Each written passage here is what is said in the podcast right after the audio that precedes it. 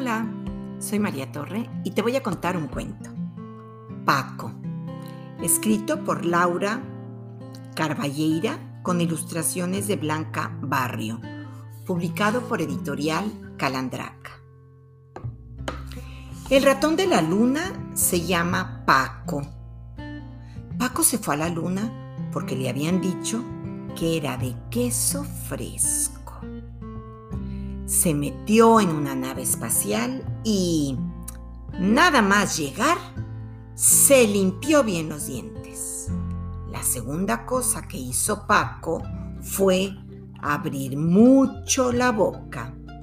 La tercera cosa que hizo Paco fue clavar los dientes en la luna. ¡Auch! La cuarta cosa que hizo Paco fue romperse los dientes de delante. Después empezó a sentirse triste.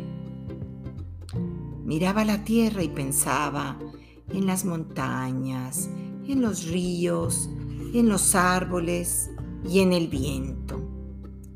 Pensaba en los ratones y hasta en los gatos.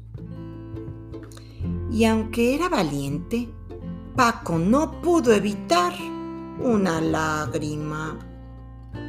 Pero entonces la luna, cariñosa porque estaba creciente, se balanceó como una cuna y además cantó. Cantó canciones que solo conoce ella, la luna. Canciones hermosísimas Canciones que hablan de estrellas, de planetas, de meteoritos y de galaxias. Paco quedó dormido, abrazado a la luna y sonrió.